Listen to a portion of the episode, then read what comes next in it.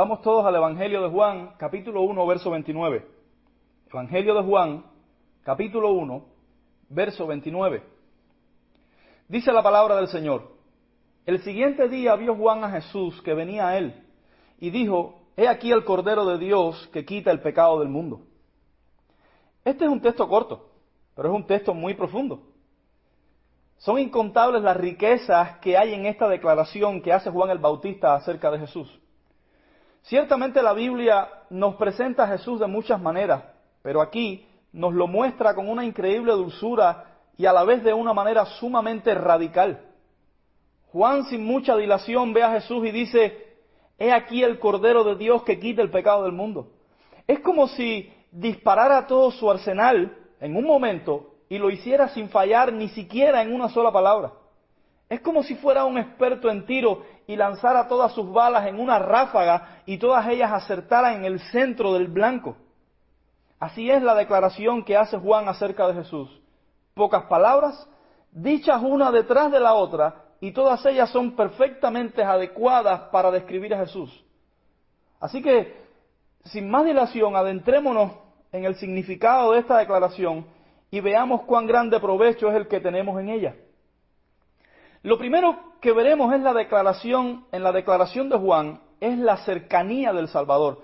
Porque en esta declaración Juan no hace otra cosa que presentarnos al Salvador. Así que vean la cercanía de este Salvador que Juan nos presenta. Juan no le señala a los judíos para que miraran a un lugar lejano. Él les dice, he aquí. Y lo hace señalando a Cristo que se acercaba a él. Los judíos ahora bajo la opresión del imperio romano esperaban el libertador prometido.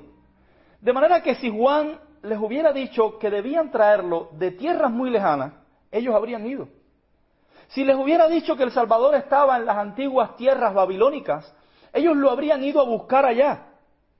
No importa cuán lejos hubiera que ir, los judíos lo habrían hecho. ¿No recuerdan cómo echaron a Gesté porque era hijo de una mujer ramera en el libro de los jueces, y cuando vieron que necesitaban ser salvados, fueron a buscarlo y le pidieron que fuera su libertador. Porque cuando la opresión los oprimía, ellos hacían lo que fuera por la liberación. Pero noten que Juan no manda a los judíos a tierras lejanas a buscar al Salvador. Juan no les dice que el Salvador está lejos, que ellos no pueden acceder a él. Cristo venía acercándose a Juan y por lo tanto a toda la multitud que le escuchaba y Juan le dice, helo ahí. ¿Quieren saber quién es el Salvador? Helo ahí. He aquí el Cordero de Dios que quita el pecado del mundo. Él les está presentando al Salvador que está a su alcance. ¿Cuán lejanos están los salvadores que algunos tienen? Pero no nuestro Salvador. Nuestro Salvador ha dejado su gloria al lado del Padre para caminar entre nosotros. El apóstol Juan dice que vieron su gloria, gloria como del unigénito del Padre, lleno de gracia y de verdad. Un Salvador visible. Pero no solo lo vieron, también le escucharon, le tocaron y convivieron con Él. Vean cuánta cercanía tiene a nosotros el Salvador, que el Evangelio nos dice que Él andaba con sus discípulos como anda un amigo con sus compañeros. Subía en la misma barca de ellos y hasta dormía allí.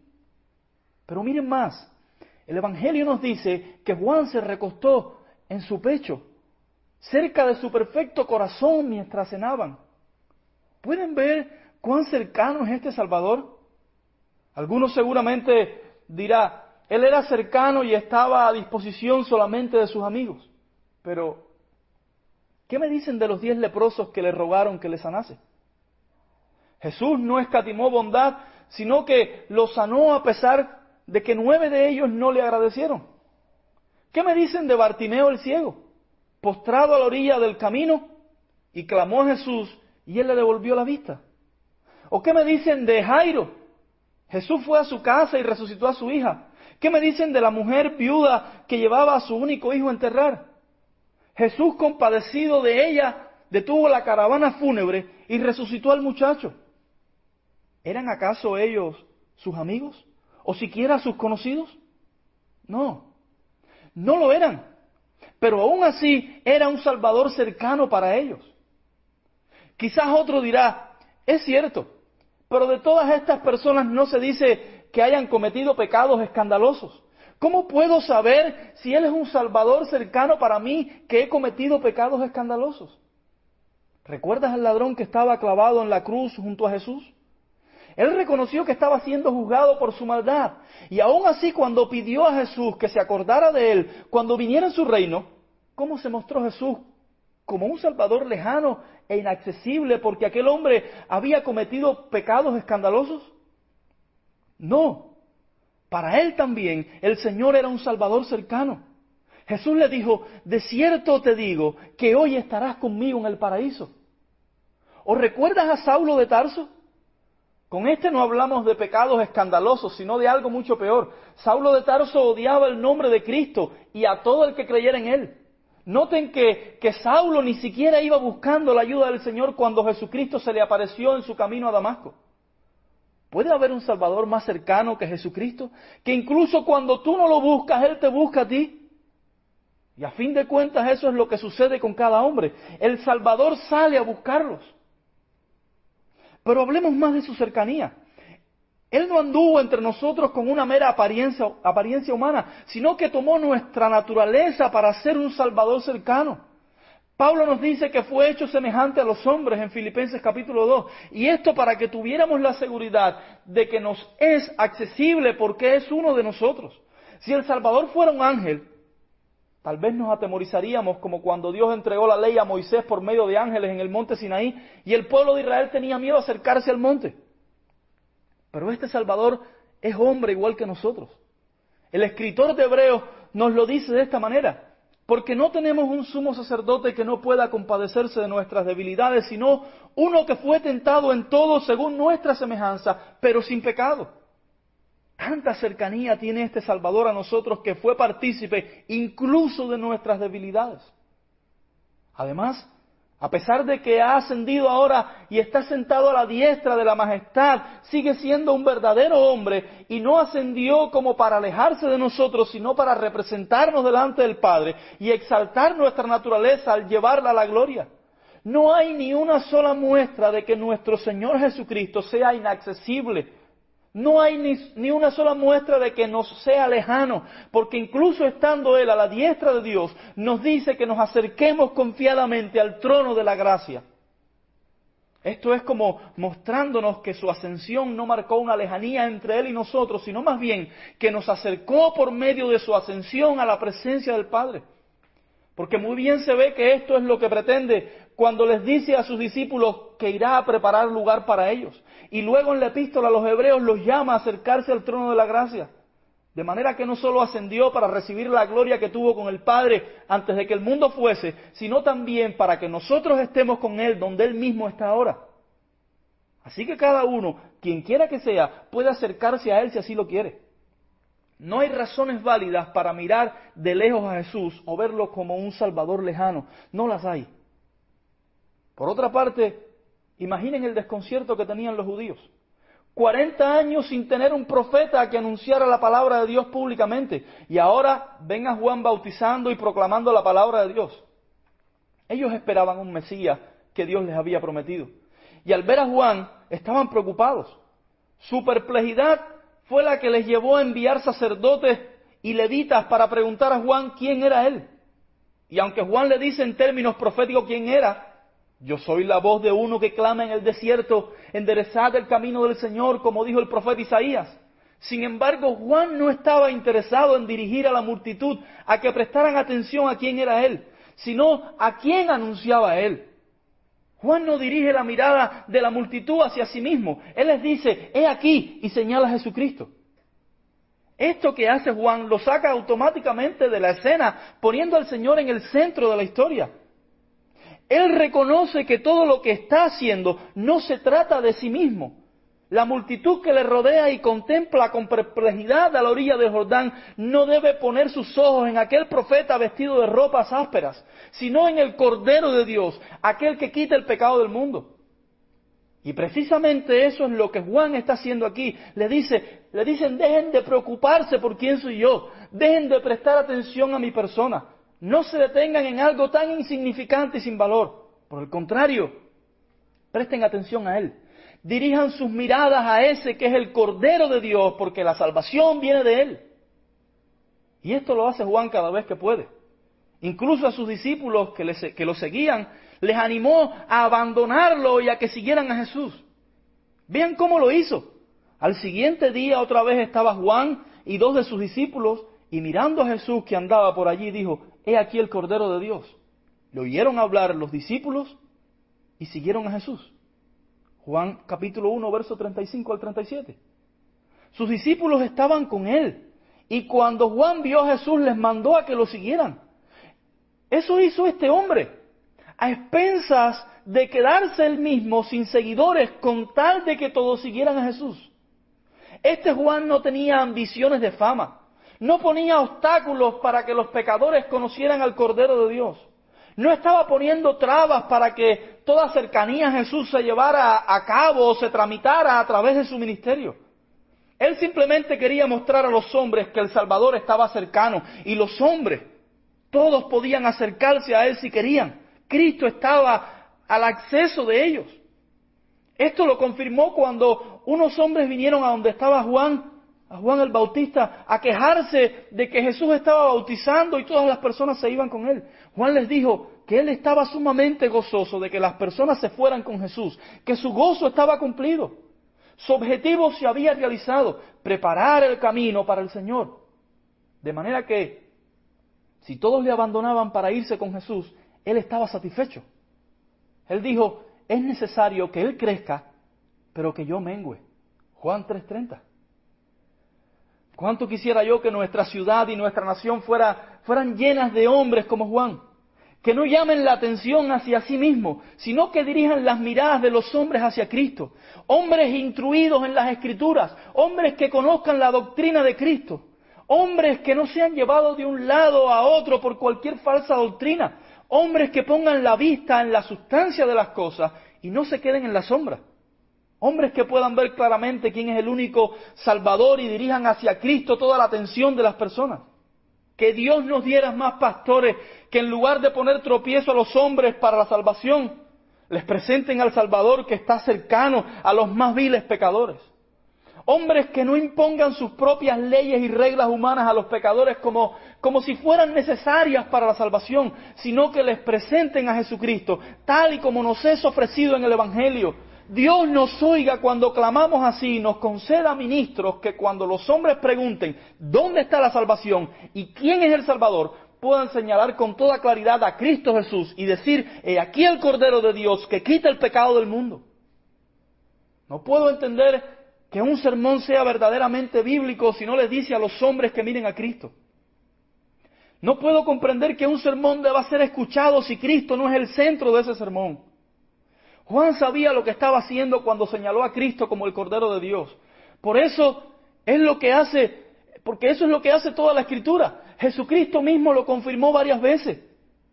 Toda la escritura lo que hace es señalar a Cristo y el Señor mismo lo confirmó varias veces, como cuando después de, resucitado les dijo a los discípulos en el camino a Maús todo lo que las escrituras decían de él y lo hizo empezando por Moisés y siguiendo por los profetas. Juan el Bautista sabía que no había otro lugar al cual dirigir la atención de los hombres sino a Cristo. Y si hoy los ministros dirigen la atención de los hombres a otro lugar, pues no deberían ser considerados ministros de Cristo. Si sus sermones son oscuros de manera que las personas se quedan sin saber cómo ser salvos y hacia dónde mirar, entonces deberían ser depuestos de sus responsabilidades. La trompeta del ministro no debe dar un sonido incierto, sino que debe entonar con claridad las notas del nombre de Cristo para que todos los hombres sepan a dónde mirar. Yo quisiera que me dijeran los adictos al catolicismo romano si no es alejar a Cristo de los pecadores necesitados, lo que ellos hacen cuando ponen múltiples mediadores entre Dios y los hombres. Cuando les dicen a los hombres que deben decirle a María que ruegue por nosotros los pecadores ahora y en la hora de nuestra muerte.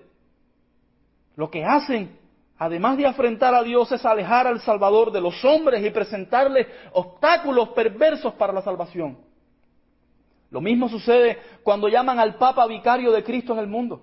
Ponen a un hombre pecador como mediador cuando la escritura claramente dice que hay un solo Dios y un solo mediador entre Dios y los hombres. Y para que ninguno se confunda acerca de quién es el hombre, que es el llamado, el único mediador, el apóstol estampa en su epístola con letras muy claras el nombre del mediador, Jesucristo hombre. Primera Timoteo 2.5.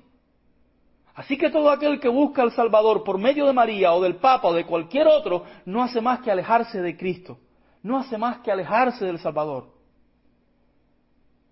Por otro lado, los judaizantes antiguos y los modernos hacen lo mismo, porque presentando una cierta cantidad de ritos y sacrificios como necesarios para una relación correcta con Dios, están poniendo al Salvador en un lugar inaccesible. Porque cuando el Salvador no había aún venido a este mundo con nuestra naturaleza, Dios le dio a Israel ciertos ritos que ellos debían guardar en su adoración. Todos estos ritos no hacían más que prefigurar al Salvador prometido. Pero una vez está presente el Salvador prometido, ¿qué papel cumplen aquellos rituales antiguos sino entorpecer el camino de la salvación, alejando al Salvador de los pobres pecadores? Es lamentable que hoy muchos sean seducidos por este engaño.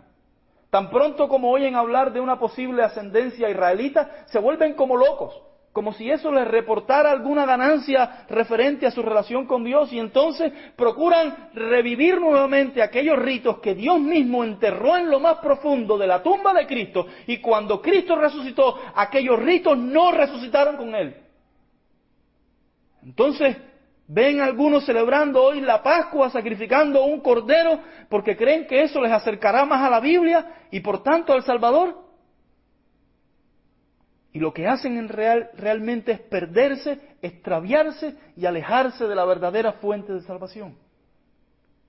Sin embargo, los que han sido iluminados no deben dejarse engañar por estas cosas, porque la Escritura nos dice que nuestra Pascua, que es Cristo, ya fue sacrificada por nosotros. Primero los Corintios 5.7. Así que los que ven en Cristo un Salvador lejano, o bien no han visto claramente la sencillez y cercanía con la que Él mismo se nos presenta en las Escrituras, o han sido engañados por alguna de las sectas o religiones falsas que pretende únicamente la destrucción del hombre manteniéndolo lejos de la fuente de la vida. Porque todos los que con fe observan las mismas palabras de Cristo sabrán que no interpuso entre ellos y Él ninguna cosa para que todo el que tenga sed simplemente vaya a Él y beba. Entonces díganme, ¿Qué excusa tienen los hombres para permanecer perdidos cuando el Salvador se ha hecho a ellos un Salvador cercano? Si fuera inaccesible el Salvador, aún así los hombres no tendrían excusas porque Dios no les debe nada. Pero cuánta menos excusas tienen si el Salvador se les presenta frente a frente y les dice, venid a mí, todos los que estáis trabajados y cargados, y yo os haré descansar. He aquí, he aquí el Cordero de Dios que quita el pecado del mundo. La segunda cosa importante en la declaración de Juan el Bautista es que nos presenta al Salvador como el Cordero. Y esto hace referencia a su oficio, es decir, al oficio del Salvador. La imagen de un Salvador que muchas veces tienen las personas es de un hombre con armas de guerra en las manos.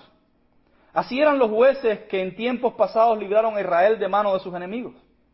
Así era el rey Saúl, que libró a Israel de la opresión de los filisteos. Así también era David, un hombre de guerra. Cuando Israel pensaba en un Salvador, pensaba en un hombre ceñido con ropas de guerra y con espada y escudo en sus manos. Es cierto que nuestro Señor Jesucristo es rey y se describe en diferentes lugares como un varón de guerra. Sin embargo, Juan nos presenta al Salvador aquí bajo una imagen muy diferente. Juan presenta al Salvador como el Cordero. Algunos piensan que esto significa que Jesús es un Salvador manso como un cordero, que su nobleza lo caracterizaba. Es cierto que en ocasiones se le compara con un cordero a causa de su sometimiento a la voluntad de Dios cuando fue entregado en manos de hombres impíos. Por ejemplo, cuando Isaías dijo de él, como cordero fue llevado al matadero. Pero Juan el Bautista no se estaba refiriendo principalmente a su mansedumbre y nobleza cuando describió a Jesús como el cordero. A menos, que a menos que seas un judío o un cristiano que conozca el trasfondo del Antiguo Testamento, no entenderás apropiadamente a qué se refería Juan el Bautista cuando dijo que Jesús era el Cordero. que el Salvador no sea presentado como cordero significa que habría de sacrificarse. Juan estaba apuntando a un sacrificio. Juan pone a sus oyentes en un contexto histórico que cada uno de ellos vivía en ese momento. Toda la historia de Israel estaba marcada por su sistema de adoración. Sea que obedecieran a Dios guardando la forma externa de su adoración o que le desobedecieran echando por tierra todas aquellas instrucciones. Un cordero para los israelitas estaba relacionado con un sacrificio por el pecado. Ya fuera que recordaran el cordero que sacrificó a Abel o el que sacrificó a Abraham en lugar de su hijo Isaac, o que recordaran el cordero de la Pascua o los corderos que se sacrificaban cada día en la nación como parte de su sistema de sacrificio. Cuando ellos pensaban en un cordero, enseguida lo asociaban con un sacrificio. Lo que Dios había enseñado a Israel durante toda la historia, por medio de estos corderos que se sacrificaban, no fue que esos corderos eran algo en sí mismos, sino que tipificaban a un futuro cordero, a un futuro sacrificio. Esos animales y el ritual que le rodeaban era, eran una predicación visual del cordero verdadero. Cuando Juan le dijo señalando a Cristo, he aquí el cordero, lo que estaba haciendo era señalarles el tiempo indicado, el cumplimiento de la profecía, la meta de aquella enseñanza. Noten que Juan está ratificando con su declaración que Dios ha cumplido su promesa. Él está diciendo que este es aquel cordero prometido. Pero sigamos un poco más adelante. Señalar a Cristo como cordero significa que ha de haber sustitución, expiación y propiciación. Si aquellos corderos de la antigüedad le, presentaban, les representaban, entonces de alguna manera lo que sucedía con aquellos también habría de sucederle a este. Si aquellos estaban allí para enseñarnos lo que habría de ocurrir a este, es de esperar que el sacrificio de aquellos representara el sacrificio de este. Prestemos atención un momento a lo que se le decía a Israel con aquellos sacrificios. Noten que tanto el sacrificio de Abraham ofrecido en el monte Moriah, como el Cordero de la Pascua, como el resto de los sacrificios que se hacían en Israel, tenían un carácter sustitutorio, es decir, se ofrecían en lugar de otro. En el caso de Abraham, el sacrificio que se ofreció claramente se ve que tomó el lugar de Isaac. Isaac estaba atado sobre el altar y Abraham con el cuchillo listo para degollar al muchacho cuando Dios le dijo que se detuviera y en eso vio un cordero enredado en un zarzal el cual fue ofrecido como sacrificio, e Isaac desatado y liberado. La Pascua claramente enseña lo mismo, porque cuando el ángel de la, muerte, de la muerte pasó sobre Egipto, mató a todos los primogénitos de las casas donde no se hubiera hecho este sacrificio. Pero donde el sacrificio fue realizado, los primogénitos no murieron debido a que este cordero había tomado el lugar de ellos. Igualmente en los sacrificios que se hacían en Israel, donde se ve que el oferente ponía su mano sobre la cabeza de aquellos animales y declaraba sus pecados y entonces el animal era sacrificado en lugar del pecador. Así que Juan el Bautista dice de Jesús, he aquí el Cordero. Y cuando él hace eso, estaba por ende diciendo, aquí está el verdadero sustituto, el que realmente sustituirá al hombre pecador en su condena. No no nos lo anunció Isaías cuando dijo, mas él herido fue por nuestras rebeliones, molido por nuestros pecados. El castigo de nuestra paz fue sobre él y por su llaga fuimos nosotros curados. Noten que Isaías nos presenta un intercambio entre él y nosotros. Él recibe el castigo de nuestras rebeliones y pecados y nosotros recibimos su paz y su salvación. Así que este Cristo es quien toma el lugar del pecador. ¿No debería volver a recordarle su cercanía? Pues alguien, ¿puede alguien empatizar tanto con nosotros sino aquel que toma sobre sí nuestras miserias? Porque si quisiera ahondar más en cuán cercano es este Salvador, vean que tomó nuestro lugar. No nuestro lugar de gloria, sino nuestro lugar de desgracia, para que por Él fuéramos a la gloria. Pero continuemos, continuemos con lo que veníamos diciendo. La importancia de que Jesucristo nos haya sustituido no ha de entenderse bien hasta que se comprenda para qué nos sustituyó. Y para este propósito atendamos a otras dos palabras. Una de ellas es la palabra expiación. El sacrificio de Cristo no solo fue sustitutorio, también fue expiatorio. Esto cobra sentido a causa del pecado del hombre y el castigo que éste merece por ello. Ahora, para no adentrarnos en una explicación que les va a confundir más que traerles luz sobre el tema, diré lo que esto significa en los términos más sencillos posibles. El sacrificio de Cristo nos libra del castigo de Dios por nuestro pecado. Jesucristo tomó nuestra culpa y pagó él mismo lo que nosotros debíamos. Eso fue lo que dijo el profeta, Jehová cargó en él el pecado de todos nosotros. De manera que el pecado es removido y nosotros liberados. La otra palabra, y que está muy relacionada con expiación, es la palabra propiciación. Tan relacionadas están que algunos no distinguen entre una y otra. Sin embargo, señalaremos una pequeña connotación entre lo uno y lo otro. Si bien nosotros nos referimos a expiación como que el sacrificio de Cristo aleja el pecado de nosotros, nos referimos a propiciación como el logro del sacrificio de Cristo que aplaca la ira de Dios que debía caer sobre nosotros. Es decir, cuando decimos que el sacrificio de Cristo es propiciatorio, nos referimos al hecho de que Dios está irado con nosotros. Su justicia debe ser satisfecha. El pecado debe ser castigado. Cristo, por medio de su sacrificio, satisfizo las demandas de la justicia de Dios y por lo tanto aplacó la ira de Dios que pesaba sobre nosotros.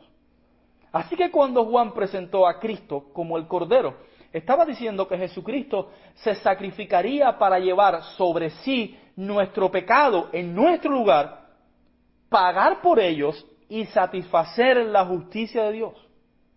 Y debo añadir algo más a esto que he dicho. Y es que Juan no nos dice que miremos a Cristo porque Él es un cordero, sino que nos lo presenta como el cordero. Y todo esto junto nos señala a Jesucristo como el único Salvador y a su sacrificio como el único sacrificio, el único medio por el cual los hombres pueden ser salvos. Juan no nos presenta a Jesucristo como un Salvador entre otros, Él nos lo presenta como el único y suficiente Salvador, quien por medio de su único sacrificio nos libra de nuestros pecados y nos pone en buenos términos con Dios.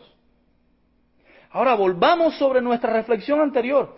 Díganme los que buscan otros salvadores, los que pretenden enmendarse por sí mismos, los que ponen otros mediadores entre Dios y los hombres, ¿cómo han de salvarse? Nuestra miseria requiere un sacrificio y el único sacrificio aceptado por Dios fue el de Jesucristo. Es no solo aborrecible buscar otro Salvador, sino también un acto de necedad que terminará destruyendo sus cuerpos y sus armas en el infierno. Con toda razón, Juan sin titubear dijo señalando a Cristo, he aquí el Cordero. Y es necesario que hoy nosotros atendamos a estas palabras, he aquí el Cordero de Dios.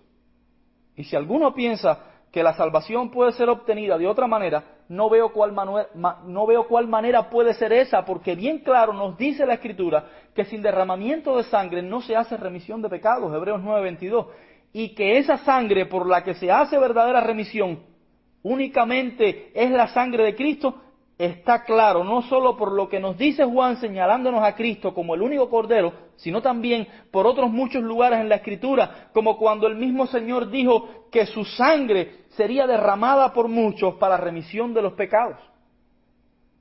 Yo tengo una gran inquietud por muchos de los sermones que hoy se predican. Es cierto que algunos de ellos, que en algunos de ellos oímos hablar de Cristo, en algunos de esos sermones oímos hablar de Cristo, pero no de su sacrificio. ¿Cómo se puede predicar a Cristo sin predicarlo como el Cordero? ¿Cómo predicarlo sin su cruz? ¿Cómo anunciarlo sin su sacrificio? Creo que algunos predican a Cristo sin su sacrificio porque entienden al hombre sin su pecado. Pero aquel que sabe que el hombre está muerto en sus delitos y pecados, sabe bien que la única solución es Cristo y su sacrificio. Pablo no concebía que Cristo fuera predicado sin su sacrificio. Él les dijo a los corintios, me propuse no saber entre vosotros cosa alguna, sino a Jesucristo y a este crucificado. Primero los Corintios 2.2. Noten que no dijo solo a Jesucristo, sino a Jesucristo crucificado, es decir, al Cordero y su sacrificio.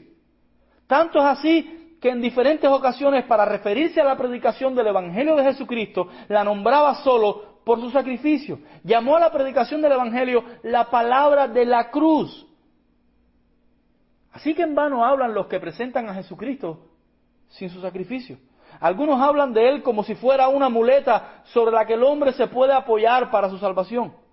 Pero este Cordero salva no brindando un apoyo a las almas inválidas, sino resucitando a los muertos por su propia muerte. Por tanto, la correcta predicación de Cristo es la que le presenta como el sacrificio sustitutorio, expiatorio y propiciatorio, como el único sacrificio por el cual los hombres pueden ser salvos. No voy a volver a hacer referencia a lo inútiles que son las doctrinas católicas romanas que dicen que la mediación de María y los santos son útiles para la salvación de los pecadores, ni tampoco lo inservibles que son los rituales a los que quieren que volvamos los judaizantes modernos. Solo les recordaré que al ver que la salvación puede ser lograda solamente por medio de un sacrificio aceptado por Dios, y ese sacrificio fue el que efectuó Jesucristo, ninguna otra cosa puede servir para librar a las almas de la condenación, ni los antiguos sacrificios judíos, ni los méritos de los santos. Los sacrificios judíos sirvieron como tipos hasta que la llegada del Mesías fuera una realidad. Hasta la llegada de aquel que efectuó el verdadero y definitivo sacrificio. Pero si alguno los vuelve a poner en práctica, sustituye a Cristo por sus propias maneras. Y si dice, es que aquellos sacrificios fueron establecidos por Dios, deben saber que fueron establecidos de manera temporal hasta que llegara Cristo. Y habiendo venido Cristo, nuestro sacrificio, Dios mismo desechó aquellos que había establecido de manera temporal. Por tanto, quien los vuelva a poner en práctica no debe hacerlo bajo el argumento de que fueron establecidos por Dios, sino que debe decirse a sí mismo que está poniendo en práctica aquellos rituales que Dios mismo desechó. Y si hablamos de los que apelan a los méritos de los santos, estos ni siquiera pueden decir que Dios haya establecido algo así en el pasado, ni en el presente. Contra toda la dirección que Dios nos da en la Escritura, ellos se rebelan para hacer lo que su propia imaginación le dicta y lo que su propio maestro, el diablo, les enseña. Porque por ningún lugar de la Escritura se nos presenta una doctrina que dirija a los hombres a confiar en otro hombre que no sea Cristo. Pues la palabra de Dios nos dice, maldito el varón que confía en el hombre y pone carne por su brazo. Jeremías 17:5. Y por si les quedara duda, el mismo profeta en el mismo versículo aclara lo que hace el que confía en el hombre como su Salvador. Él dice que el que hace esto, por consiguiente, su corazón se aparta de Jehová. Así que todos aquellos que no tienen su confianza únicamente en el sacrificio de Jesucristo, rechazan a aquel que es el único mediador entre Dios y los hombres, el Cordero de Dios que quita el pecado del mundo. La tercera cosa importante en la declaración que Juan hace acerca del Salvador es quien nos lo dio. Juan dice, el Cordero de Dios. Esto es sumamente importante. Los judíos llevaban sus corderos al sacrificio para remisión de sus pecados. Ellos tenían que seleccionar entre sus rebaños un cordero adecuado para el sacrificio. Con todo y que ellos debían observar entre sus manadas y buscar un animal sin defecto para presentarlo delante de Dios, aquellos seguían siendo los corderos de los hombres. Eso hacía que ninguno de esos animales fuera suficiente para la salvación de los hombres pecadores. Por la misma razón es inútil que nosotros mismos le propongamos a Dios un Salvador para nuestras almas, porque seguiría siendo un Salvador imperfecto. Estaríamos haciendo lo mismo que Aarón cuando le dio a Israel aquel becerro de oro frente al monte Sinaí y le dijo a la nación que aquella aberración era el Dios que los había sacado de la tierra de Egipto. Si se nos diera la oportunidad de encontrar a uno entre los engendrados por hombre alguno, entre los que vivieron algún día, los que viven ahora y los que vivirán en algún momento futuro, un Salvador que se parara delante de Dios por nosotros, fracasaríamos una y otra vez porque no hay entre los engendrados por varón alguno que sea adecuado para la redención de la humanidad, para lograrla. No lo hay. Por eso el Salvador tiene que sernos dado por Dios mismo. Por eso es que el Bautista presenta aquí al Señor Jesucristo no solo como el Cordero, sino como el Cordero de Dios. Allá en el Antiguo Testamento los hombres llevaban al altar corderos de sus propios rebaños, pero ahora es Dios quien les ofrece un cordero a los hombres para la verdadera remisión de sus pecados. Este es el verdadero y completo cumplimiento de las palabras de Abraham a su hijo Isaac cuando se dirigían al monte Moriah y el muchacho le preguntó dónde estaba el cordero para el sacrificio. Abraham le dijo, Dios se proveerá de cordero para el holocausto, hijo mío. Génesis 22, 8. Y las palabras de Juan son el perfecto cumplimiento de esas palabras si Isaac volviera a preguntar, ¿dónde está el cordero para el sacrificio? Juan el Bautista le gritaría, he aquí el cordero de Dios, señalando a Cristo le gritaría, he aquí el cordero de Dios que quita el pecado del mundo. Y si cualquiera nos preguntara a nosotros, ¿dónde está el cordero para el sacrificio? Tendríamos que señalar a Jesús y decir, he aquí el cordero de Dios que quita el pecado del mundo. Es despreciable que algunos tomen las palabras de Abraham, Yahvé iré, o Dios se proveerá, para decir que Dios les proveerá de acuerdo a sus pretensiones ambiciosas e incentivar a las personas a la codicia de las cosas de este mundo. Porque si prestaran atención, la atención debida al texto, verían que dice que Dios se proveerá de un cordero. Y la declaración de Juan el Bautista acerca de Jesús como el cordero de Dios debería cerrar la boca de los codiciosos al ver que Yahvé Jireh se refería a Jesucristo, el cordero de Dios. Ahora bien, la afirmación de Juan acerca de Jesús como el Cordero de Dios nos llama a mirar más alto. Porque este de quien dijimos que es un Salvador cercano, tan cercano que tomó nuestra naturaleza humana, participó de nuestras debilidades y tomó sobre sí nuestra culpa, es también verdadero Dios. Porque antes de que fuera hombre ya era Dios desde toda la eternidad. Así que noten la excelencia de este Cordero. Alguno dirá que no necesariamente debe significar que Jesucristo es Dios el hecho de que Dios no, lo, los haya dado, no lo, lo haya dado. Porque Dios dio al pueblo de Israel otros libertadores y ninguno de ellos fueron Dios. Es cierto que Dios dio otros libertadores a Israel y todos ellos fueron simples hombres, pero este es diferente. Porque en el mismo Evangelio en el que se encuentra nuestro texto, en el mismo capítulo 1, el apóstol Juan nos lo presenta como el verbo de Dios y nos dice que ese verbo es Dios. Juan 1.1. Y unos versículos más adelante nos dice, y aquel verbo fue hecho carne y habitó entre nosotros, verso 14. Además, aunque es cierto que Israel tuvo otros muchos libertadores dados por Dios y todos simples hombres, ninguno de ellos fue identificado con el calificativo de cordero y mucho menos como el cordero de Dios. Porque como ya he dicho, tal designación implicaba un sacrificio sustitutorio, expiatorio y propiciatorio. Y todos sabemos que ningún hombre podía lograr estas cosas a favor del resto de la humanidad. Y aunque sabemos que esa grandiosa obra debía ser llevada a cabo por un hombre, por causa de que fueron los hombres quienes pecaron y que el pecado entró al mundo por un hombre, Adán, sin embargo no podía un hombre común conseguirla ni para sí mismo y mucho menos para el resto de los hombres. Así que el Salvador tenía que ser un hombre verdadero pero tenía que ser más que un hombre verdadero, tenía que ser Dios verdadero. Por tanto, la declaración de Juan es sumamente apropiada para que pusiéramos la vista en Jesucristo, verdadero Dios y verdadero hombre, el indicado para ser el Cordero de Dios.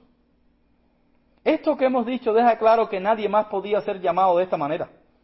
Pero además da por hecho que Jesucristo es el Salvador perfecto, porque este Cordero no es solamente hombre, sino que es Dios, por ende la perfección lo caracteriza.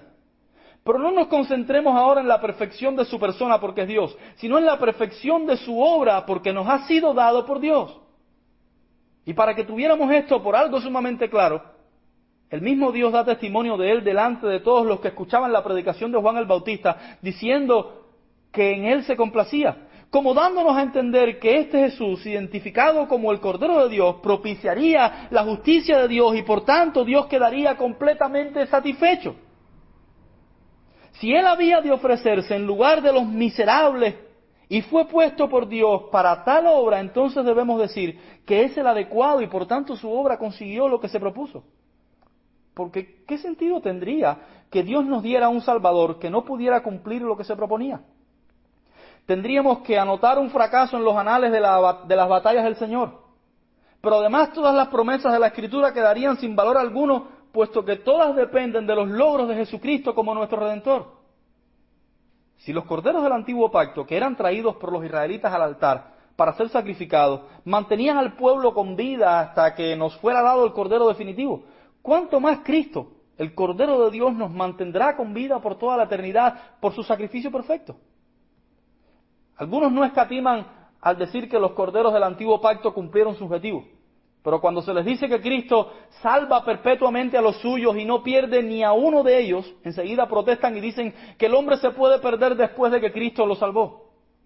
Y yo les pregunto, ¿eran más eficaces aquellos corderos del antiguo pacto que Cristo, el cordero del nuevo pacto? ¿Eran aquellos sacrificios más potentes que el sacrificio de Cristo? ¿Era la sangre de aquellos corderos mejor que la sangre de Cristo? ¿Eran aquellos corderos de los hombres más eficaces que el cordero de Dios? Entonces, ¿por qué algunos se atreven a insinuar que aquellos sacrificios lograban el propósito por el cual fueron establecidos temporalmente? Y dicen luego que Cristo vino a salvar a los hombres, pero después de salvarlos, algunos de ellos se pierden de tal manera que Cristo no puede hacer nada por ellos. Temo que algunos no quieran siquiera prestar atención a las palabras del mismo Cristo cuando dijo hablando de la manera en la que Él mantiene seguro a su pueblo dentro de los límites de su salvación. Y yo les doy vida eterna, dijo Él, y no perecerán jamás, ni nadie las arrebatará de mi mano. Juan 10, 28. Escúchenme, por favor, los que piensan que pueden perderse después de que han sido salvados por Cristo. Yo no les niego que si por nosotros fuera, nos alejaríamos de Cristo. No les niego que nuestra naturaleza pecaminosa batalla contra toda bondad.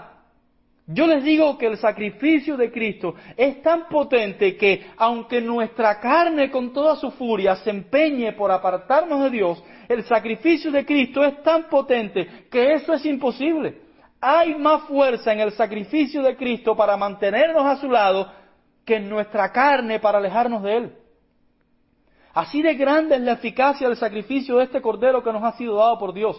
Si se tratara de un cordero que nosotros mismos hubiéramos buscado, yo sería el primero en dudar, incluso si ese cordero pudiera siquiera sustituirnos delante de Dios. Pero como este cordero no lo conseguimos nosotros, sino que el mismo Dios nos lo entregó, entonces no puedo dudar de la perfección de su persona y la eficacia de su sacrificio. Ahora bien, noten noten que el hecho de que Dios nos haya dado un Salvador da por sentado que necesitamos salvación. Porque si no necesitáramos ser salvados, ¿qué sentido tendría que se nos ofreciera a Cristo como Salvador? Y mucho más, ¿qué sentido tendría que Dios ofreciera a su Hijo, a su único Hijo, como sacrificio para nuestra salvación? Para una salvación que no necesitamos. ¿Qué sentido tendría? Cuando Juan le señaló a Jesús como el Cordero de Dios, les estaba diciendo a los oyentes que estaban perdidos, los judíos pensaban que por ser descendientes de Abraham, según la carne, no habría condenación para ellos. Pensaban que los sacrificios ofrecidos cada día realmente les ponían en buenos términos para con Dios. Pero noten lo que hace Juan. He aquí el Cordero de Dios. En otras palabras, les estaba dejando claro el estado de sus almas. Les insinuaba, ustedes están perdidos. No les sirve ser descendiente de Abraham según la carne. No les sirven de nada los sacrificios ofrecidos. Ustedes necesitan ser salvos. He aquí el Cordero de Dios. Y más adelante Pablo dice lo mismo al dejar claramente establecido que Abraham no halló nada según la carne en Romanos 4.1. De la misma manera aquellos judíos en la ribera del río Jordán que oían la predicación de Juan el Bautista no hallarían nada según la carne. Ellos necesitaban salvación y Dios les había dado su cordero. ¿A qué otro lugar miraremos nosotros entonces para ser salvos? Si Dios nos ha entregado a Cristo para nuestra salvación, no deberíamos distraer nuestra vista de Él. Y mucho más sabiendo que Dios se complace en Él y fue aceptado por Dios como la propiciación por nuestros pecados. Debemos poner los ojos en Cristo. He aquí el Cordero de Dios. Pero continuemos. Continuemos y veamos cómo Juan describe la obra del Salvador. Y esta es la cuarta cosa importante en la declaración de Juan. Él nos dice que la obra de este Cordero que nos ha sido dado por Dios consiste en quitar el pecado. Este mal llamado pecado ha llevado a la humanidad a la más profunda miseria. A la más profunda miseria. Desde que pecamos en Edén, no hemos hecho otra cosa que ir de una desgracia en otra, como en un espiral descendente. No hay más que mirar al libro de la historia para saber que lo que estoy diciendo es cierto. Nos hemos destruido unos a otros y cada vez más somos más desgraciados. La situación actual que todos los que hoy vivimos podemos observar con nuestros propios ojos, nos grita constantemente que el pecado nos ha traído al lugar en el que nos encontramos. No se imaginen, no se imaginen ni por un momento que las desgracias que sufrimos son obras de la casualidad. Porque no lo son, son el juicio de Dios sobre la humanidad que se vive, que vive en el pecado. La humanidad que vive en el pecado y lo disfruta son el juicio de Dios sobre la humanidad. Son el juicio de Dios sobre una humanidad rebelde. Son el juicio de Dios sobre su creación porque ésta se ha corrompido. Las desgracias que hoy vivimos son el juicio de Dios sobre los hombres porque le hemos dado la espalda a Dios y no queremos saber de Él. Sin embargo, todas las miserias que hoy vivimos no son más que una pequeña gota de la ira de Dios sobre el pecado. Si nos espantamos hoy por lo que vivimos, ¿cómo será cuando la copa de la ira de Dios sea derramada completamente sobre la humanidad? Si una plaga nos toca y nos sumerge en una aflicción de muchas maneras indescriptibles, ¿qué será cuando Dios nos envíe todas las plagas escritas en su libro? ¿Cómo ha de resistir la humanidad? Y todo esto ha de suceder por causa de eso que la Biblia llama pecado. Así que el pecado es la causa de todos y cada uno de nuestros males. Ah, pero presten atención, porque en la declaración de Juan el Bautista, en la declaración que él hace de Jesucristo, hay una fuente de esperanza. Él nos dice que este Cordero, que nos ha sido dado por Dios, vino a quitar el pecado, vino a remover la causa de todos nuestros males, vino a quitar eso que nos ha sumergido en la miseria en la que nos encontramos. Quiero que fijen sus ojos con detenimiento en esto, porque no se dice que Él vino a intentar quitar el pecado, no se dice que iba a poner todo su empeño a ver si podía lograrlo, no, nos dice que este Cordero quita el pecado. Esa es la manera en la que Juan describe la obra del Salvador, quitar el pecado. Ya he mencionado esto anteriormente. Pero vale la pena hacer referencia a ello una vez más, aunque sea brevemente. Este cordero quita el pecado del mundo llevándolo sobre él. Lo toma y lo lleva sobre él. Tuvo que tomar sobre sí nuestra culpa. Tuvo que hacerse responsable por nosotros. Tuvo que sustituirnos delante del tribunal de Dios y recibir lo que a nosotros correspondía. Esa es la manera en la que el Cordero de Dios quita el pecado del mundo. Pero para, comprender la magnitud de esta salvación es necesario entender a qué se refiere Juan con quitar el pecado. Entiéndase, quitar el pecado, en primer lugar, como quitar la condenación que debíamos recibir a causa del pecado. Recuerden cuál fue la sentencia que se emitió antes de que el hombre pecara. La sentencia fue la muerte. Esta muerte, a su vez, significa tres cosas. La primera es que cuando el hombre pecó, su perfección, la perfección con la que fue creado, fue destruida. La imagen de Dios en él fue distorsionada. La esencia humana fue contaminada con el pecado de tal manera que todo recóndito lugar en el alma humana tiene la mancha del pecado. En segundo lugar, el hombre fue separado de Dios. Eso es lo que significa la muerte también. Separación de Dios. La relación de la que disfrutaba el hombre antes del pecado, la relación con Dios se vio profundamente afectada. Basta mirar el relato del libro de Génesis y ver cómo Dios echó a Adán y a Eva de jardín y les prohibió el acceso al árbol de la vida. Y en tercer lugar, la muerte, que es dictada como sentencia a causa del pecado, también implica la muerte física. Así que la muerte física entró a formar parte de la realidad humana. De manera que cuando Juan el Bautista dijo que Jesucristo quita el pecado, estaba dando por sentado que toda la condenación que vino sobre la humanidad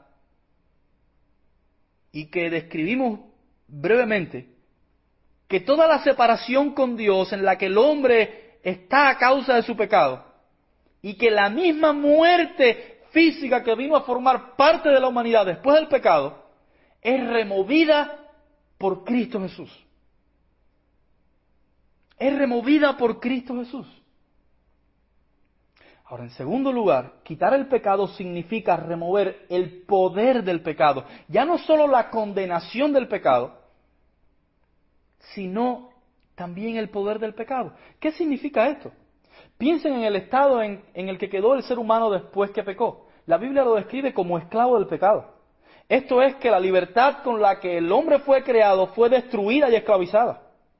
El libro de Génesis lo describe con palabras tajantes al decir que todo designio de los pensamientos del corazón de ellos era de continuo solamente el mal. Y esto va a la esencia misma del hombre. Y lo que reflejan estas palabras es que el hombre no puede hacer por sí mismo otra cosa que pecar. No solo que no puede, tampoco quiere hacer otra cosa por sí mismo, sino pecar. La voluntad del hombre fue esclavizada al pecado y desde Génesis 3 todo lo que el hombre desea por sí mismo es pecar, es rebelión contra Dios. Y son tan fuertes esas cadenas que atan a la humanidad que el hombre cree que es libre cuando en realidad es un miserable esclavo. Pero Cristo vino a romper esos grilletes y a destrozar esas cadenas. Quitar el pecado significa libertar la voluntad humana, significa liberar al hombre de su esclavitud, significa quitar el poder del pecado de encima del hombre como cuando un rey liberta a su pueblo de la opresión de otro hombre como David que libertó a Israel de los filisteos y de todos los enemigos de su pueblo. Él quitó el yugo que pesaba sobre la nación. Así Cristo quita de sobre los hombres el poder del pecado para que éstos sean libres. Por eso dijo también, y conoceréis la verdad, y la verdad os hará libres. Y en tercer lugar, quitar el pecado, en la declaración de Juan, significa quitar la presencia del pecado. Ahora es cierto que aún el pecado permanece y ha de ser así hasta el tiempo determinado. Pero cuando el tiempo se cumpla y el Señor haya de regresar, el pecado será quitado completamente y no se verá más. Si bien hoy los creyentes luchan con un remanente de pecado que todavía está en ellos, sin embargo, no son esclavos del pecado, ni sobre ellos pesa la condenación del pecado. Y pueden tener por cierto que llegará el día en que no quedará ni siquiera ese remanente de pecado que hoy le es tan molesto. Es cierto que aún hoy los creyentes mueren, y así ha de ser hasta que se cumpla el tiempo y los cuerpos resuciten para unirse a sus almas y no morir más.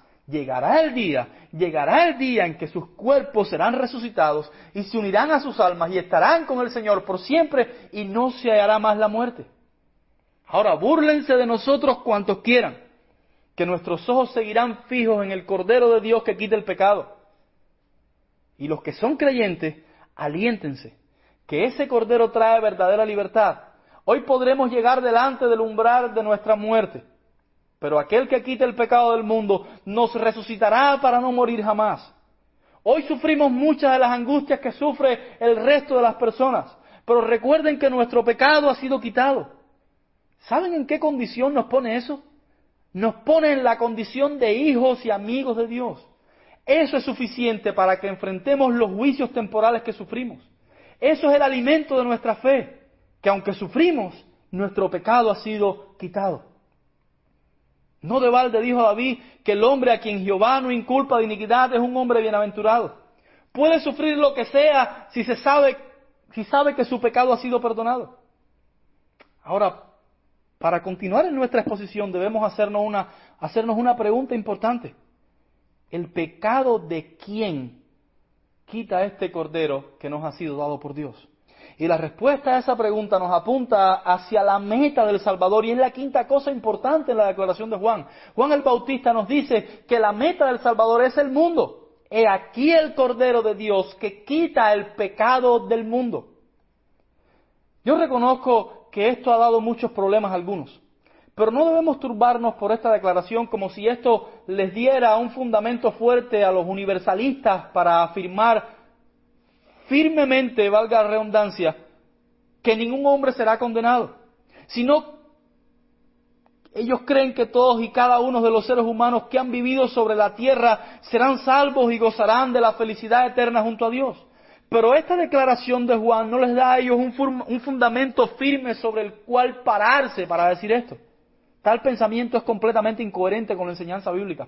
Primero, porque la escritura nos enseña sobre el infierno y el castigo eterno de los rebeldes en muchos lugares. El mismo Jesús enseñó sobre esto muchas veces. Sería absurda tal enseñanza si todos los seres humanos fueran a ser salvos. En segundo lugar, la escritura deja claramente establecido que para ser salvo hay que creer en Jesucristo como único y suficiente Salvador. Por tanto, el que no cree es condenado. Y en tercer lugar, hay muchos pasajes en la Escritura donde se muestra claramente la condenación de muchos hombres, como en el diluvio y en el juicio de Dios sobre Sodoma y Gomorra. De manera que los pensamientos universalistas deben descartarse. Pero ¿qué quiere decir entonces que Cristo quita el pecado del mundo? Hay que observar esta declaración en dos sentidos. En primer lugar, se refiere a una salvación que trasciende los límites étnicos. Aunque el Antiguo Testamento enseña en muchos lugares que el Salvador que sería enviado alcanzaría todos los confines de la tierra, los israelitas tenían un fuerte sentimiento étnico que les impedía conservar delante de sus ojos esta perspectiva. Imaginen a la multitud de judíos delante del Jordán oyendo a Juan hablar y pensando que la salvación era para Israel y solo para Israel. Juan con sus palabras pone nuevamente delante de sus ojos que la meta de este Salvador trascendería los límites nacionales. Les dice que el Cordero de Dios quita no solo el pecado de la nación de Israel, sino el pecado de todo el mundo. No es de extrañar que años más tarde el apóstol Pedro estuviera entrando en casa de Cornelio y observara con sus propios ojos cómo esto se hacía evidente al Dios derramar su espíritu sobre todos los hombres no judíos que escucharon su mensaje y lo creyeron. Esto se hace evidente también al ver el ministerio del apóstol Pablo mientras diseminaba el Evangelio de Jesucristo por todas partes del mundo gentil. Y observaba cómo la salvación llegaba a los hombres de todas las naciones conocidas. También lo dice en otro lugar el mismo apóstol cuando escribió que el Evangelio es poder de Dios para salvación a todo aquel que cree, al judío primeramente y también al griego. Romanos 1, versículo 16. Y también cuando el apóstol Juan escribió que Jesucristo es la propiciación por nuestros pecados, y no solamente por los nuestros, sino también por los de todo el mundo. Y luego escribió lo que vio en la visión, el apóstol Juan, lo que vio en la visión que Dios le mostró en la isla donde estaba exiliado. Vio a los salvos y eran una gran multitud, la cual nadie podía contar, de todas naciones y tribus y pueblos y lenguas que estaban delante del trono y en la presencia del Cordero, vestidos de ropas blancas y con palmas en las manos, y clamaban a gran voz diciendo, la salvación pertenece a nuestro Dios que está sentado en el trono y al Cordero. De manera que al decir que el Cordero de Dios quita el pecado del mundo, nos muestra la extensión de la salvación, todas las naciones. Nosotros somos una evidencia viviente de tal cosa. Somos salvos no porque tengamos alguna ascendencia judía, sino porque hemos creído en aquel que quita el pecado no solo de los que viven en Israel, sino que quita el pecado del mundo. Déjenme una vez más dirigirme a los que pretenden ser, salvos por alguna familiaridad con los judíos. Yo no soy antisemita. Quiera Dios salvar a no pocos judíos, sino a muchos.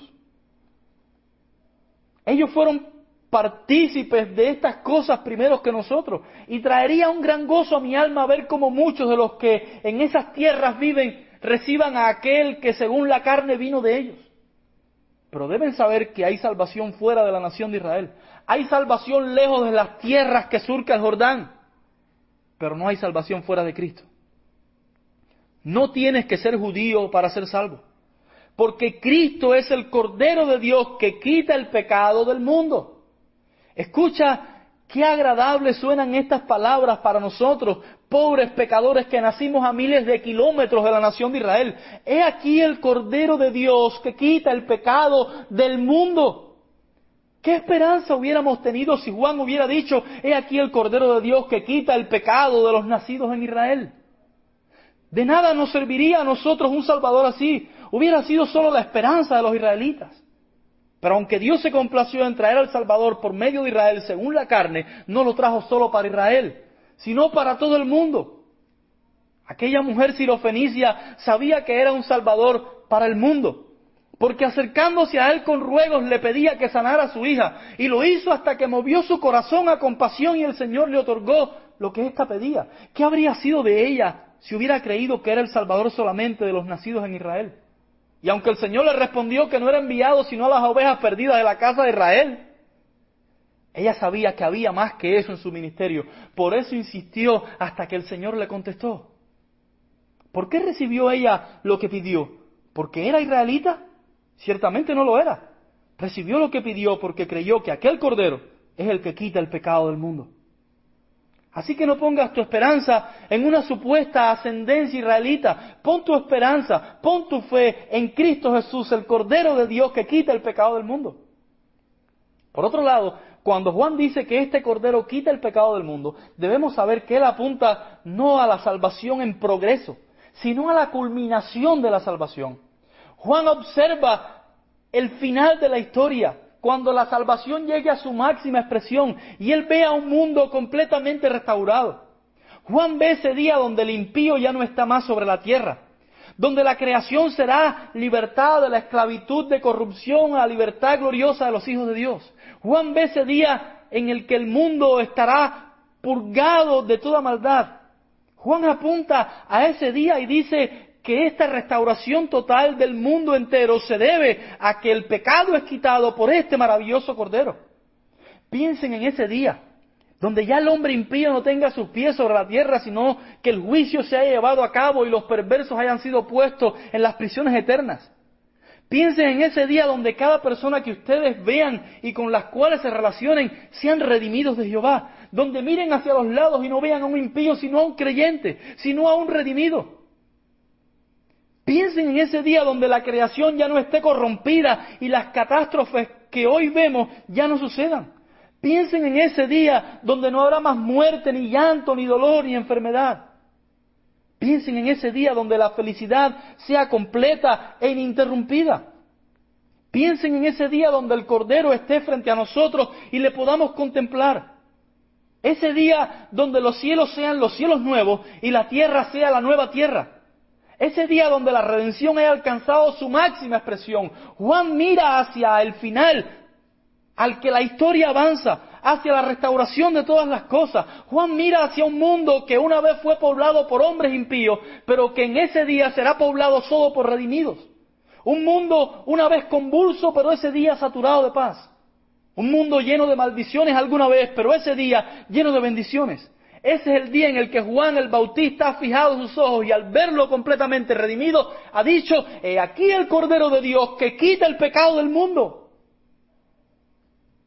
Hermanos, toda la gloria que se nos ha prometido es posible porque el Cordero de Dios ha echado sobre sus espaldas el pecado. Es por eso que no hay esperanza fuera de Cristo. Es a ese Jesús al que Juan el Bautista dirige nuestra mirada. Es a ese Jesús al que nos presenta como único Salvador. Es a ese Jesús al que debemos prestar atención. De nada vale que miremos a un lado y a otro. En este texto se nos dirige con certeza. Así que bien haremos en mirar a donde se nos señala, a Cristo Jesús, porque Él y solo Él es el Cordero de Dios que quita el pecado del mundo. Amén.